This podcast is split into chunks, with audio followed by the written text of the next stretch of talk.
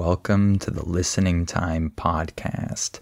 Hey, everybody, this is Connor, and you're listening to episode 94 of the Listening Time Podcast. I hope you're all doing well.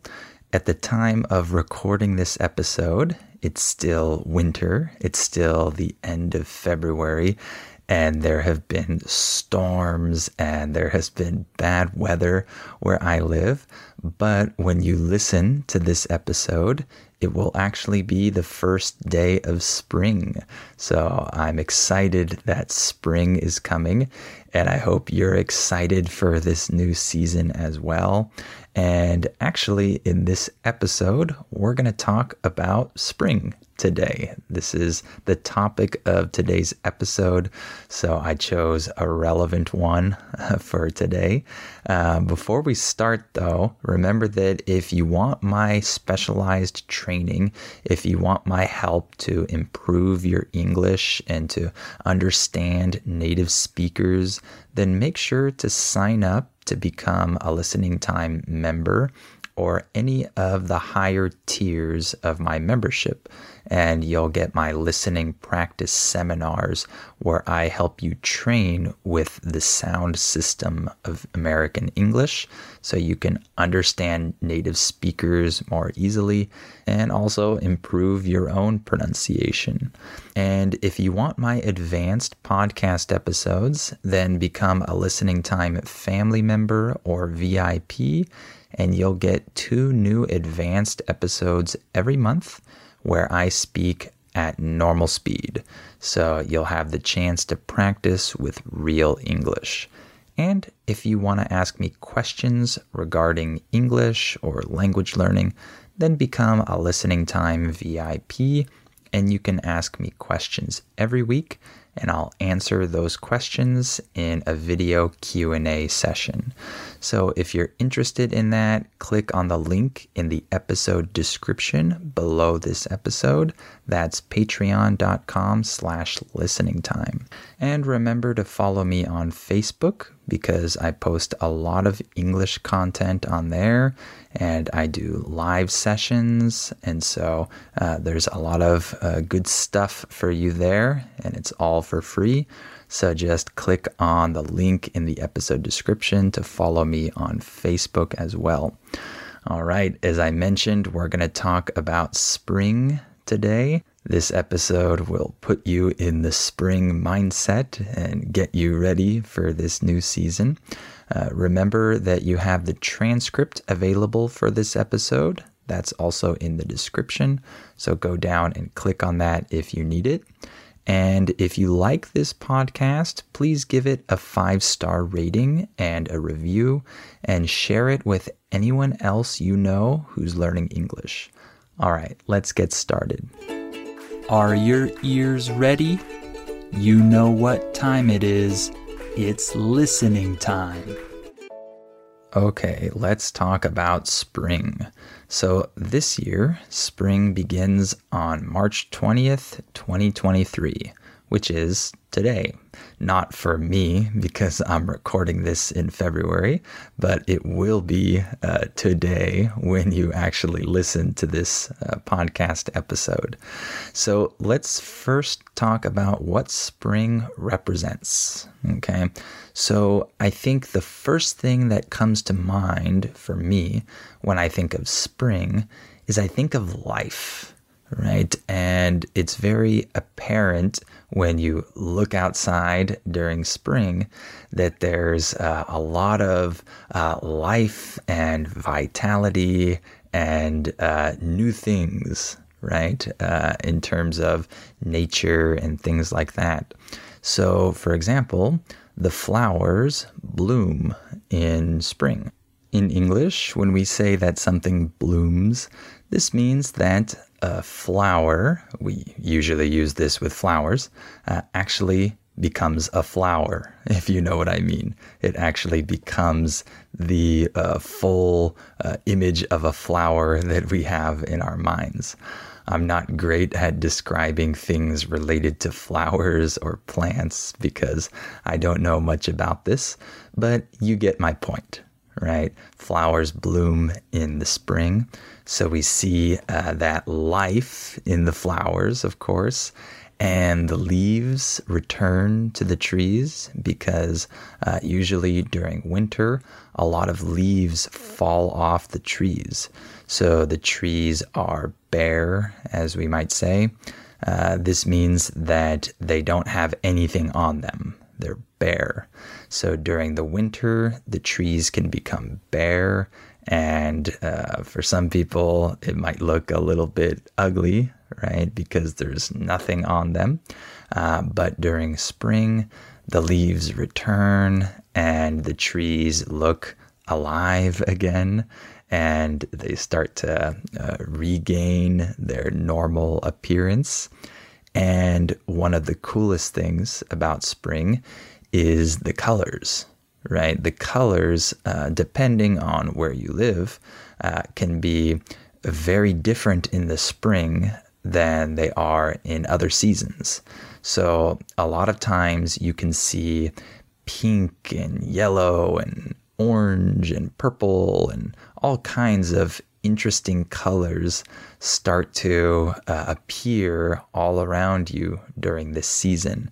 And I personally think this is really cool. I like to see all the different colors.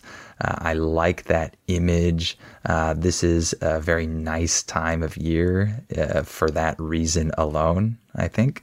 Uh, and all of these things like flowers and leaves and the colors and all of that, they all kind of make you think of life, right? When you look outside the window during this season. And uh, this also makes sense that we attribute this uh, characteristic of life to the season of spring, because of course, this is also the season when we have Easter, right? In many countries, Easter is celebrated and the reason uh, for Easter is the resurrection of Jesus Christ, right? Coming back to life. And so the whole season itself is related to life, it's related to um, uh, uh, rejuvenation, right? It's related to uh, renewal, all of those things. And I think that spring also represents new beginnings for a lot of people. I think uh, when people see all of the changes outside, they see um, the colors become bright and the leaves return and the flowers bloom, people kind of feel like they have uh, another beginning, right? Another opportunity that year. Um, things are new and fresh. So I think that a lot of people um, associate spring with new beginnings because we tend to think of it as the first season of the year as well, right? We usually say spring, summer, autumn, winter. Of course, if you live in the southern hemisphere, then this will be the opposite, right? But I live in the northern hemisphere, and for us, uh, we usually think of spring as the first season, uh, even though in January it's still winter, right? but uh, yeah, people associate spring with new beginnings. And I think some people think of spring as um, the point after the hardest time because winter is usually uh, the time when people uh, struggle the most in terms of their physical environment, right? If you live in a place that has extreme weather, then winter always gives you the most uh, problems. It gives you um, the the most challenges, right, compared to other seasons. And so when spring finally comes, it kind of feels like that you have already uh, passed through the hardest time. And in English, and probably in a lot of languages, we also use the word winter in a figurative sense uh, to talk about a difficult time, right? Getting through the winter, right? That's associated with getting through a hard time. And for me personally, I also agree with this because, as you probably know by now, I don't like uh, cold weather or extreme weather. And so when spring finally comes, uh, to me, it feels like I've gotten through the hardest time of the year. And now uh, the next eight months or so are going to be nice. So I definitely feel like that as well. So, let me talk a little bit about spring in some of the different places where I've lived. So, let me talk about spring in San Diego first. That's where I live now. So, here in spring, everything is green. And this is significant because San Diego isn't necessarily the greenest city. Uh, it's actually kind of like a desert here. It's pretty dry. It's not a complete desert, of course, but it's closer to a desert than it is to forest, let's say, right? We have more desert like weather. And so in spring, what's interesting is we have uh, the opportunity to see green everywhere. At other times throughout the year, specifically uh, in summer or in fall, things are not green, right? A lot of the the grass and the hills uh, are more yellow at that point, right? The, the grass is dry during those seasons. But now, since we just got through the rainy season, uh, we're actually surrounded by green grass, green hills. Uh, everything looks uh, beautiful in that sense. So that's one thing that's actually a positive about the rain here is that it turns everything green, everything's alive, it's good for the land, of course.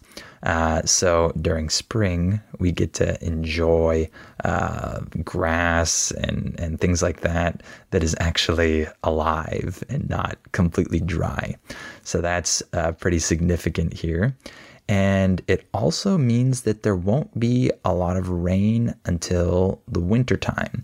So once spring comes, this means that uh, the rain is usually done for the most part. Uh, obviously, there will be some rainy days throughout the year, but probably just a couple every month at the most, right? Uh, most of the days are going to be either sunny or they might be cloudy, but we won't have a ton of rain and we won't have a ton of storms.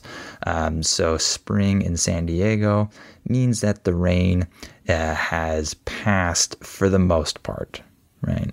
In English, when we say the phrase for the most part, what we're saying is mostly. For example, if I say, for the most part, I'm doing okay. What I'm saying is I'm mostly doing okay. Not 100%, but mostly. So, for the most part, this means that there won't be much rain until the winter time. And so the weather becomes comfortable in my opinion, spring might be the best time to visit San Diego. Uh, I think that it's not too hot, it's not too cold, everything's green, there isn't uh, a ton of rain. And so, this might be a great time uh, for you to plan a trip to San Diego if that's on uh, your list of destinations where you want to go. All right, how about spring in Guadalajara? This is where I spent most of the last six years. Uh, this is in the middle of Mexico. And during spring in Guadalajara, it is hot.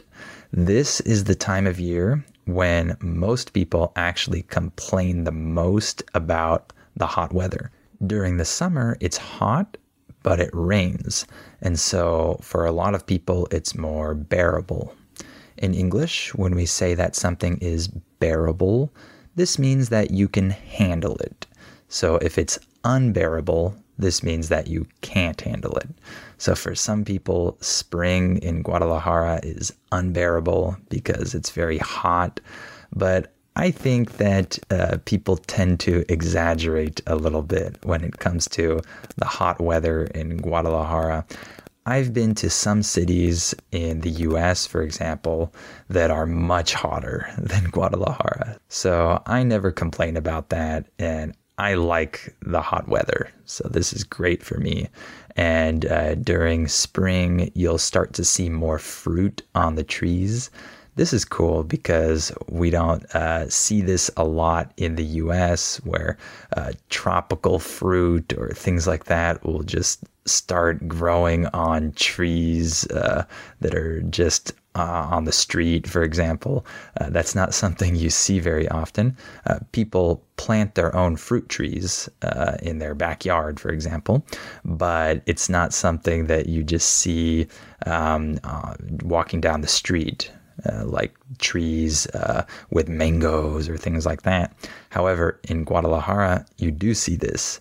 So you start to see mangoes on the trees, uh, avocados.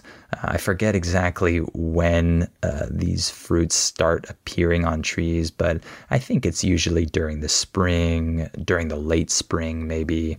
Um, it might be during the early summer, but uh, during this time, you start to see some fruit on trees.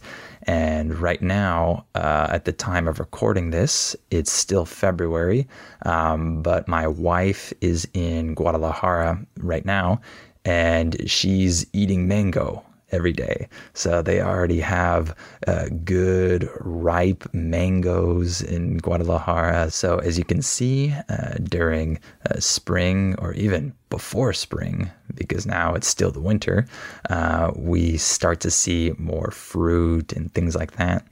And for me, I think spring is the perfect time in Guadalajara because uh, it's still not rainy and uh, it's not cold and it's warm. So I really like this season in Guadalajara as well. And then lastly, let me talk about spring in Oregon because I lived in Oregon for a couple of years. This is the state that's above California. So because it's farther north, uh, spring is a more beautiful uh, season than it is uh, in San Diego, for example. So there's a more dramatic change that happens during this season. The flowers are blooming everywhere, uh, colors are changing. Uh, you start to see really amazing colors, you know, purples and pinks and uh, red and all kinds of different uh, interesting colors all around you. Uh, the nature just uh, completely changes. And I thought that this was gorgeous when I was there. Uh, in English, the word gorgeous just means really beautiful. So I thought the nature was gorgeous in the spring there. Uh, the change was really dramatic, as I said, because in winter, everything just dies, the trees are bare, everything's gray, and then suddenly everything just completely changes uh, during spring. It's pretty dramatic. It's a cool thing to witness. Uh, but there's one really bad thing about spring in Oregon or other places, depending on where you live. Uh, and that is that this is the time when people that suffer from allergies, uh, this is the time that they suffer the most. So the flowers are blooming and there is pollen, and uh, this often uh, causes problems for people with allergies. And I remember that uh, one of the years that I was there, uh, was really hard for me in the spring because of my allergies. My eyes were affected, my nose was affected.